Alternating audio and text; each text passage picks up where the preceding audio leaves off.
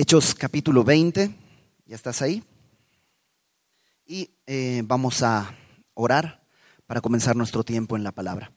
Señor, gracias por la, la misericordia que tuviste por nosotros al dejarnos su palabra, porque no nos dejaste leyendas, no nos dejaste ritos, no nos dejaste cosas así, sino nos dejaste tu palabra escrita, la cual es firme y podemos acudir a ella en todo tiempo.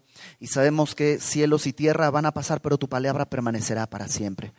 Acudimos a ella el día de hoy rogándote que con tu Espíritu Santo tú nos enseñes, nos transformes y que haya abundante fruto para tu gloria. Te lo pedimos en el nombre de Jesús. Amén. Vivimos en una época en que la amistad es algo que, pues es algo bastante confuso, porque se considera un amigo aquel que te ayuda a hacer lo que quieres, no necesariamente lo correcto, sino solamente lo que quieres. Se considera alguien poco amigo cuando no se presta a hacer cosas que, eh, pues que a lo mejor no van a ser las correctas. Y vivimos en una época de tanto interés personal, de tanto egoísmo, que realmente encontrar amigos es, algo difícil. Los amigos están en general en función de la necesidad que puedan tener de uno mismo. pero, pero, Dios establece en su palabra cierto tipo de, amistad que la, la ejemplifica el Señor mismo. Porque el Señor Jesús dice, ya no los llamaré siervos, sino amigos. Y, es, y entonces exalta el valor de la amistad a, a, niveles que tú y yo no hubiéramos entendido. Porque dice que no hay amor más grande que aquel que da su vida por sus amigos.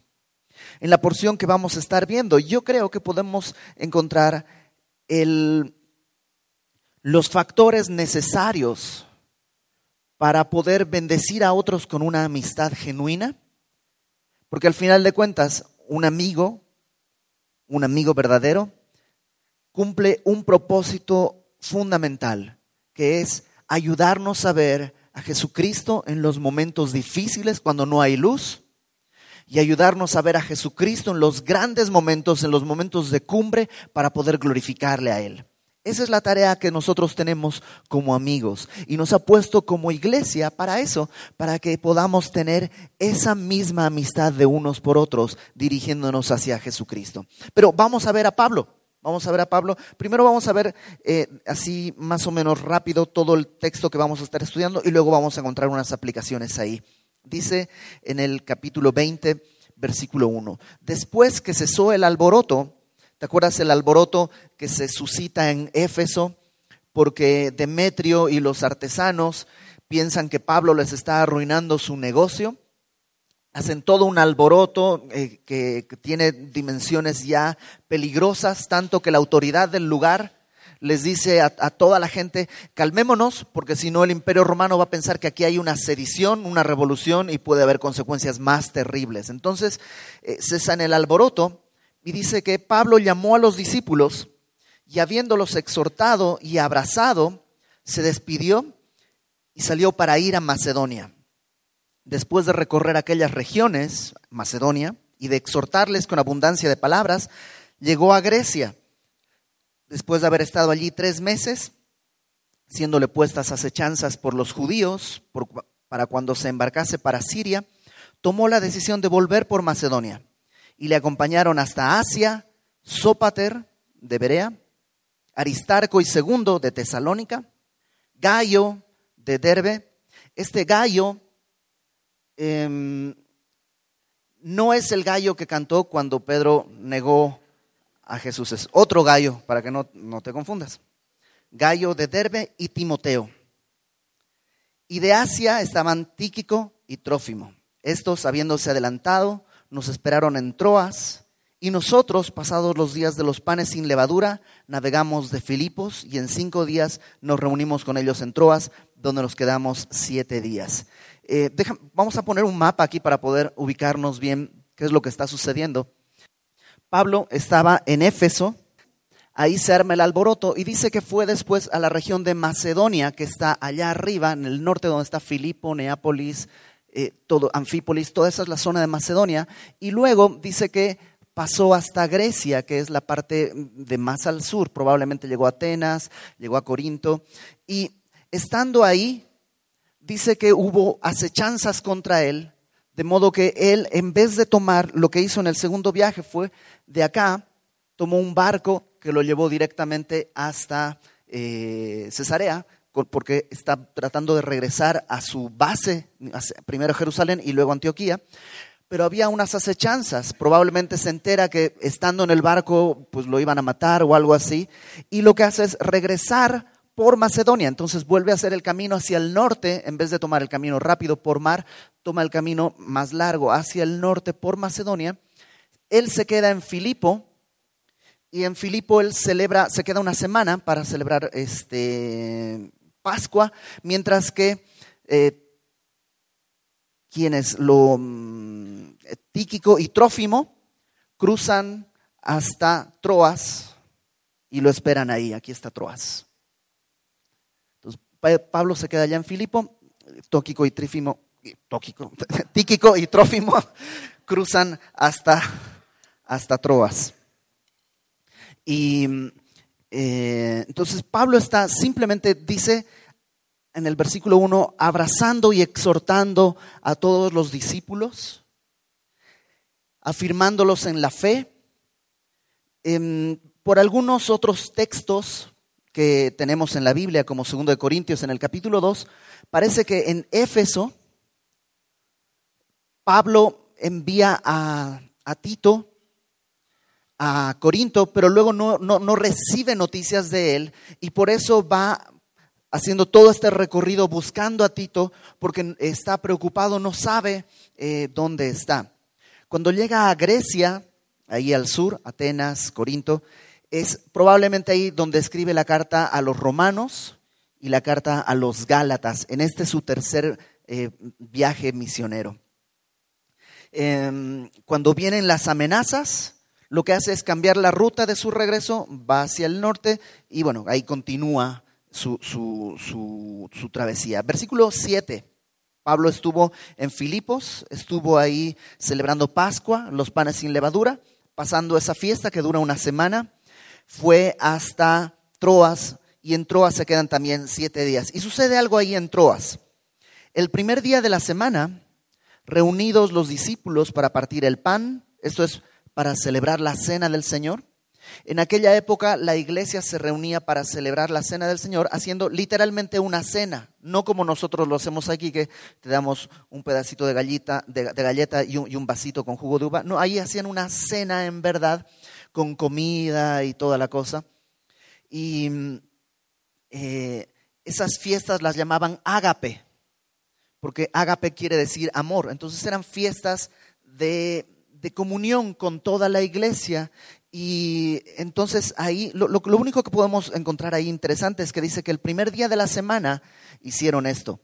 No sé si has oído por ahí alguna, o alguien te ha dicho que no, deberíamos reunirnos en sábado porque ese es el día del Señor y no en domingo, porque si te reúnes en domingo estás adorando a otro Dios, porque en domingo es Sunday en inglés, entonces el día del sol, Sunday. Y entonces hay que eh, reunirnos en sábado, que es el día que, bueno, la iglesia primitiva se reunía el domingo. ¿Por qué? Para celebrar y recordar que ese día, el primer día de la semana, había resucitado el Señor. Ahora, ¿por qué nos reunimos nosotros en domingo? Básicamente porque es más cómodo para todos, porque por las actividades en domingo es fácil que todos podamos llegar pero no solo, pues eh, no, es que es el día para reunirnos. Nosotros, como, como Semilla Querétaro, solo nos reunimos por el momento en domingos. Pero habrá un tiempo, de acuerdo a la guía de Dios, en que podamos tener reuniones entre semana y a lo mejor podremos tener pronto reunión todos los días de la semana y todos los días van a ser importantes. El domingo simplemente es el día que es más fácil como sociedad reunirnos eh, como en, grupo más grande. Bueno, ahí estaban reunidos para partir el pan y dice que Pablo les enseñaba habiendo de salir al día siguiente. Ya había estado siete días y esa última noche celebraron la cena del Señor y como ya se iba a ir y tenía muchas cosas que enseñarles, dice que alargó el discurso hasta la medianoche. Entonces hoy llamen a sus casas, vamos a salir un poco más tarde. Y estuvo hablando hasta la medianoche y dice que había muchas lámparas en el aposento alto donde estaban reunidos. Estas lámparas se ponían porque eh, pues no había alumbrado eléctrico y eran lámparas que eh, hacían quemar algún tipo de queroseno o de algún tipo de, sustancia para que eh, se alumbrara. Y mm, algunos historiadores piensan que en, las, en los ágape se ponían muchas lámparas, muchas lámparas, porque ya, ya había un rumor entre los gentiles de que los ágape, que ágape otra vez te repito quiere decir amor, que los ágape eran reuniones inmorales, como que se reunían en estas sus reuniones de amor y ya le habían puesto eh, como un, un, sentido inmoral a algunos gentiles a esto. Eh, probablemente por eso llenaban de lámparas toda la reunión para que estuviera bien iluminado y no hubiera esa idea de algo, de algo oscuro, algo inmoral. Entonces había muchas lámparas y dice que un joven llamado Éutico que estaba sentado en la ventana, rendido de un sueño profundo, por cuanto Pablo disertaba largamente, vencido del sueño, cayó del tercer piso abajo y fue levantado muerto. Seútico eh, estaba probablemente cansado, ten en cuenta que en aquella época no existía el día domingo como día de descanso. No existía el domingo como día de descanso general, se trabajaba todos los días y probablemente Éutico ese mismo día había estado trabajando, no había ningún tipo de manera de, reposo, entonces después de trabajar, llegar a un estudio bíblico, cansado, probablemente se sentó en la ventana diciendo me siento muy, pues así adormilado para que me dé el aire, pero pues ahí de todos modos le ganó el sueño y se cayó y murió. Verso 10. Entonces descendió Pablo y se echó sobre él y abrazándole dijo, no os alarméis, pues está vivo. Después de haber subido y partido el pan y comido, habló largamente hasta el alba y así salió, salió y llevaron al joven vivo y fueron grandemente consolados. Eh, Pablo simplemente pues continúa enseñando. Él sabe, en aquella época, ten en cuenta, no había internet, no había libros, es más, ni siquiera tenían el Nuevo Testamento los creyentes. Entonces, cuando Pablo estaba ahí, tenía que aprovechar cada minuto para entregar todo lo que, lo que Dios le había revelado a fin de que la iglesia pueda estar afirmada. Entonces, están toda la noche ahí. Em, escuchando a Pablo, meditando en la palabra y, ¿sabes? Eh, no, sé cuándo ha sido la última vez que te has desvelado con el Señor, pero probablemente antes de Cristo te desvelabas muy a menudo con otras cosas. Es una buena idea alguna vez decir, me voy a desvelar con el Señor y pasar la noche en vela, pasar, eh, o, o, a veces ni siquiera es voluntario. Despiertas en la noche y en vez de ver tele o agarrar el teléfono y ver qué hay de nuevo, agarrar tu Biblia y, leer orar, es, una, es una oportunidad porque en la noche suele estar más tranquilo todo, suele estar eh, pues con menos cargas de cosas y puede ser un buen tiempo para pasar el tiempo, eh, la noche con el Señor. Bueno, verso 13. Nosotros nos adelantamos, dice, eh, Lucas está incluido ahí, adelantándonos a embarcarnos, navegamos a Azón para recoger allí a Pablo ya que así lo había determinado, queriendo ir él por tierra. Cuando se reunió con nosotros en Azón, tomándole a bordo, vinimos a Mitilene, navegando de allí al día siguiente llegamos a Quío, y al otro día tomamos puerto en Samos, y habiendo hecho escala en Trogilio, al otro día tomamos, eh, perdón, al día siguiente llegamos a Mileto, porque Pablo se había propuesto pasar de largo a Éfeso para no detenerse en Asia, pues se apresuraba por estar el día de Pentecostés, si le fuese posible, en Jerusalén. Si te, podemos poner el mapa, por favor. Él está en Troas, él en Troas, y de ahí todos van en barco, menos Pablo, que hace toda esta caminata hasta eh, Samos, por ahí, él se lo echa a pie mientras los otros van en barco. Y luego él dice que quiere evitar Éfeso y llega directamente a Mileto. ¿Por qué no se para en Éfeso? Probablemente porque estando en Éfeso, una ciudad que él conocía bien, una ciudad donde lo querían mucho, donde había sido este, cuidado y todo, iba a estar necesariamente no iba a poder estar muy poquito tiempo, iba a tener que quedarse, no, Pablo llegó, invítalo a comer acá, invítalo a comer allá, pero cenas conmigo, bueno, pero mañana el desayuno es en mi casa y, y probablemente se iba a tener que quedar mucho tiempo. Entonces él se queda en Mileto, que está más o menos cerca, y la próxima semana vamos a ver que desde Mileto manda llamar a los pastores de Éfeso y hace en Mileto una especie de congreso de pastores que está impresionante. Entonces Pablo llega ahí, lo, que nos llama la atención es, ¿por qué él se va a pie? Sube a todos al barco, pero él se va a pie. ¿Por qué será? La Biblia no nos lo dice, pero podría ser algunas, algunas posibilidades. Son uno, que debido a su estado de salud, Pablo haya decidido caminar, porque el barco a lo mejor le hacía, pues, le hacía mal. Decide caminar.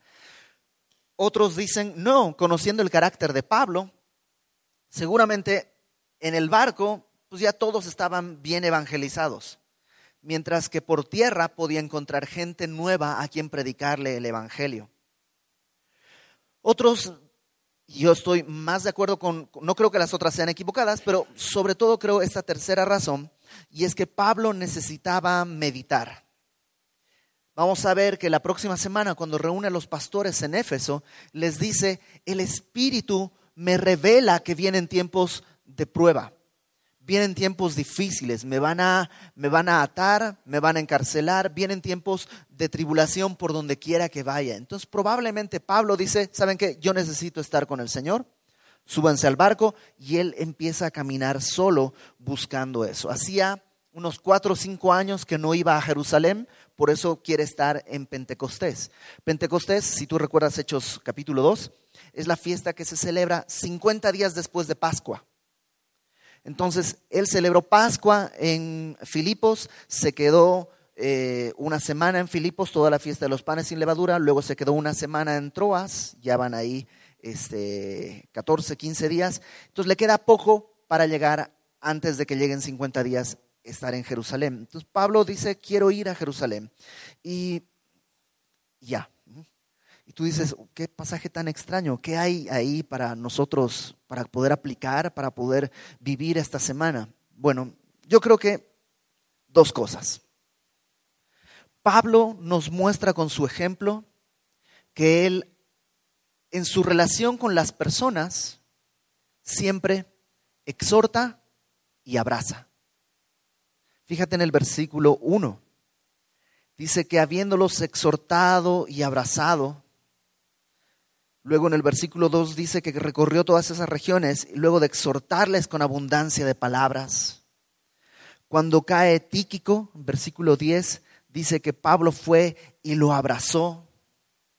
Pablo hace esto, exhorta y abraza. Lo segundo que Pablo hace y que vemos a lo largo de toda esta porción es que Pablo no se desenfoca. Pablo recorre todas las regiones y cuando viene el momento en que lo amenazan y se entera, si te subes al barco a la mitad del mar te van a botar y te van a matar y todo, Pablo no dice, ah, ¿por qué a mí? Y yo, yo solo estoy haciendo lo que Dios quiere. ¿Por qué me pasan estas cosas? Siempre tiene que estar todo lo malo me pasa a mí. ¿Por qué no le pasa esto a Lucas? ¿Por qué no le pasa esto a Pedro? ¿Por qué no? O sea, dice Pablo, simplemente tengo que ir a Jerusalén. ¿Por aquí me van a matar? Pues me voy por este otro lado. Va a ser más difícil, tiene que caminar, es más largo, es toda una vuelta. Sí, pero de todos modos, lo único que va a hacer es visitar de nuevo a los hermanos y ya. Qué fácil es para nosotros enfocarnos en nuestros sentimientos, en nuestras pasiones, en vez de enfocarnos en lo que Dios quiere. Muchas cosas no salen como quisiéramos. No sé si te pasa. En el día yo tengo planeado hacer tres, cuatro cosas. Pero viviendo en la Ciudad de México, probablemente no llegas ni a la primera. Un choque, te quedaste atorado ahí en viaducto, y ya, ni atrás ni adelante, ni dejar el coche y salir corriendo. No, no se puede, te atoraste y ya. Entonces tienes dos opciones. Empezar a ver que ahí hay un plan de Dios, hay un propósito de Dios, y decir, bueno, entonces, ¿qué me queda? Pues estoy parado en el tráfico, pondré alguna conferencia, a lo mejor Dios quiere decirme algo. O empezar a enfocarme en, ¿cómo puede ser esto posible? Si yo lo que tenía que hacer era ir a atender a una persona, Dios.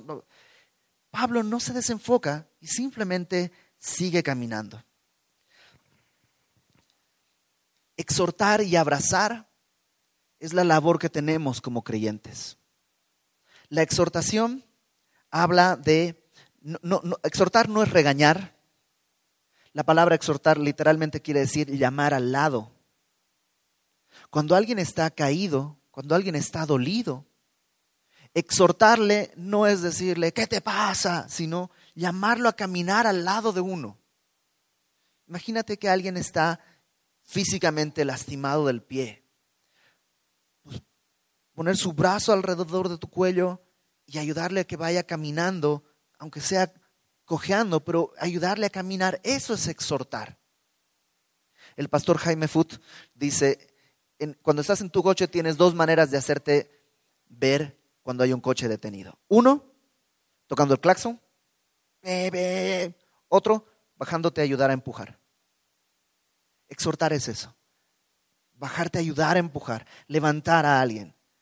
A veces es necesario hacerlo con palabras un poco duras, pero siempre está todo envuelto en el amor. ¿Sabes qué dice el, el Evangelio de Juan en el capítulo 1? Acompáñame, por favor. Juan capítulo 1, versículo 14. Cuando Juan está presentando a Jesús, fíjate cómo lo presenta, Juan 1.14. Aquel verbo, Jesucristo, fue hecho carne, se vistió de cuerpo, habitó entre nosotros y vimos su gloria, gloria como del unigénito del Padre, lleno de gracia y de verdad. Y son estas dos cosas que se necesitan en la exhortación. Necesitas la verdad, porque a lo mejor quien está siendo exhortado necesita abrir los ojos. Está empezando a caminar mal y necesitas decirle, eso no está bien. Ojo, no es mi verdad, sino la verdad de Dios. Para exhortar a alguien tienes que tener el argumento bíblico y decirle, mira, Dios dice esto y tú estás violando un mandamiento de Dios al hacer esto otro. Es la verdad, pero esa verdad tiene que estar envuelta en gracia. ¿Gracia en qué sentido? Gracia en que Dios es capaz de restaurarle, Dios es capaz de perdonarle y Dios es capaz de lavarle y de limpiarle. ¿Cuántos de nosotros hemos hecho pecados que nos avergonzarían al máximo si se enteraran los que están al lado. todos hemos hecho algo que sería verdaderamente vergonzoso, que ya nos hemos arrepentido.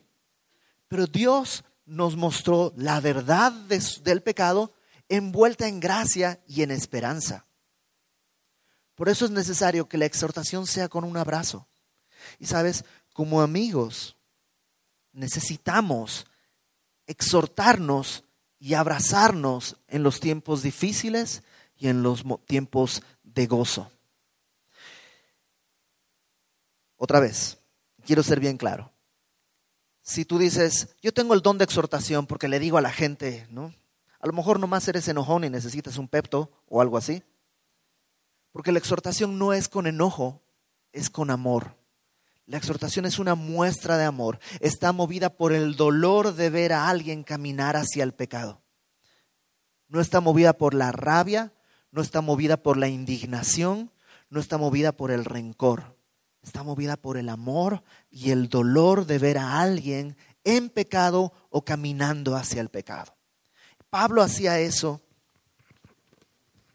Y Pablo eh, lo hacía por donde iba. Ahora, en Troas tenemos un ejemplo eh, curioso, éutico. Éutico se durmió y murió. Y tal vez no es tu caso físicamente, de algunos sí, ¿no? lo de dormirse, pero espiritualmente tal vez estás dormido y eso va a llevar a la muerte de cosas que amas en tu vida. ¿Cómo fue que Éutico llegó a dormirse espiritualmente? Déjame espiritualizar un poco este texto porque creo que todos podemos vivir con esto. Número uno, empezar a caminar a la luz artificial en vez de a la luz de la palabra. Creer que mi bondad, creer que mi justicia es suficiente es un brillo, pero es un brillo que contamina. Te hace inflar de orgullo, te hace desviar tus ojos. Es un brillo que termina al final afectándote y a lo mejor eso va a terminar haciéndote caer de la fe. Nosotros nos vivimos alumbrados a la luz de la palabra. Es la palabra la que todos los días tiene que venir y limpiar nuestro corazón. Otro tipo de luz siempre te va a marear. Esta luz no es engañosa. Esta luz es verdadera, la de la palabra. Otra razón por la que creo que puede haber pasado esto con Tíquico y que tú y yo podríamos estar haciéndola es, Tíquico estaba sentado atrás en la ventana. Y a lo mejor tú comenzaste a ir a la iglesia y te sentabas adelante. Tal vez no físicamente adelante, pero estabas ahí con todo, atento. Y poco a poco cada vez más atrás, más atrás, más atrás, más atrás, más atrás. Y ya no te interesa. Ya vienes por costumbre, por tradición, por culpa o por otro tipo de intereses. Cuando en principio venías a buscar a Dios, sabías que Dios te hablaba, sabías que había algo para ti. Sabes que cuando empiezas a sentir que empiezas a irte para atrás, para atrás, para atrás, para atrás, sí, tu corazón se va a llenar de sueño tu corazón se va a llenar de cansancio y probablemente va a hacer morir cosas en tu propia fe. Entonces, no, no, no, no seas como, como Éutico, que, que está así. Ahora, si tú conoces a alguien que está así, alguien que tú digas, pues fulanito llegaba temprano y, siempre estaba con la palabra en su boca, pero ahora ya cada vez más atrás, más atrás, ¿sabes qué necesita esa persona? un amigo, alguien que lo exhorte y que lo abrace. Eso es lo que hizo Pablo.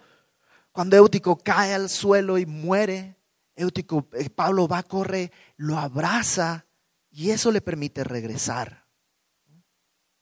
Em, todos, todos somos pecadores, todos tenemos debilidades y todos llegamos a un momento en nuestra vida en que la fe es difícil de cargar. Y te lo digo por experiencia, tener un cargo en la iglesia no te hace inmune a eso. Hay días en los que a mí me cuesta abrir mi Biblia, hay días en que me cuesta venir a Querétaro, hay días en que me cuesta eh, atender a la gente, hay días en las que cuesta... nuestra carne está ahí, nuestra carne está ahí. Gracias a Dios que nos proveyó esto, porque alguien viene y te dice, oye, vi que trataste mal el otro día y le contestaste mal a esa persona. ¿Sabes qué? Creo que hiciste mal. Déjame orar por ti. Tal vez estás muy cansado. Déjame orar por ti. Y ya, pues te permite eso volver a respirar ese aire. Ahora, si te fijas en el versículo 11, la manera en la que Pablo cierra su tiempo ahí, dice que partieron el pan y comieron. Está hablando de la cena del Señor. La única manera en la que tú y yo caminamos con firmeza es recordando el sacrificio de Cristo. El sacrificio de Cristo es lo que nos permite caminar. En las bodas, creo que ya lo he platicado antes, en las bodas, cuando me toca hacer una boda, lo último de la ceremonia de bodas es la celebración de la cena del Señor. Ahí termina la ceremonia, con la celebración de la cena del Señor entre los nuevos esposos. Y siempre que están haciendo eso y lo hacen por primera vez como matrimonio, yo me acerco y les digo, esto es lo que tú tienes que tener en casa. Es como el botiquín de primeros auxilios. Porque son dos pecadores tratando de vivir juntos. Siempre va a haber uno ofendiendo al otro, queriendo o sin querer. Siempre van a haber problemas, siempre van a haber discusiones, siempre hay debilidades. ¿Cómo podemos lidiar con esas cosas? Si esperas a que él cambie, ¿cómo te explico? El gordito no cambia nunca, no va a cambiar. Dios va a ir haciendo una obra, pero el gordito no puede cambiar. Y si tú esperas, ay, que ya la flaca cambie, tampoco va a cambiar. Probablemente no va a cambiar. Pedro y Juan dicen que es el amor lo que cubre multitud de pecados. ¿Y sabes dónde vemos el amor? En la cruz. Y cuando ponemos en el centro nuevamente la idea del evangelio, que Cristo murió por nuestros pecados, entonces puedo perdonar a mi esposa. Y entonces ella puede perdonarme, porque nos damos cuenta de que los dos necesitamos de la cruz.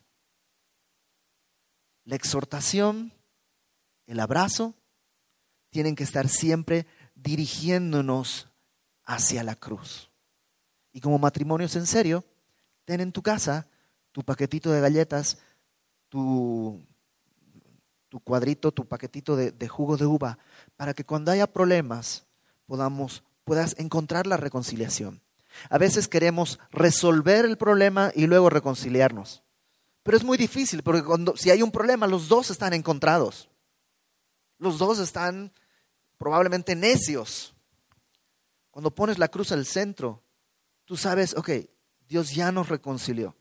Y es más fácil encontrar el problema y la solución estando reconciliados que estando peleados. Acuérdate, el abrazo y la exhortación tienen que llevar al Evangelio hacia la cruz, si no, no va a aguantar, no se puede. Ahora, hay una cosa más que Pablo nos enseña en este pasaje, y es cómo yo podría hacer eso. Porque estamos de acuerdo que en mis fuerzas yo no puedo exhortar y abrazar, a veces ni a mis hijos. A mis hijos lo que quiero es amordazar. Porque, porque esa es mi naturaleza carnal. ¿Cómo podría yo, cuando ellos hacen algo malo, abrazar y exhortar y dirigir a la cruz en vez de estrellarme contra ellos y en vez de eh, sentirme ofendido y en vez de regañar y gritar y ¿cómo podría yo hacer? Porque no está en mi naturaleza. ¿Qué es lo que tiene que haber en mí para que yo pueda actuar de esa manera? con mis hijos, con mi esposa, con mis amigos, con mis compañeros de trabajo.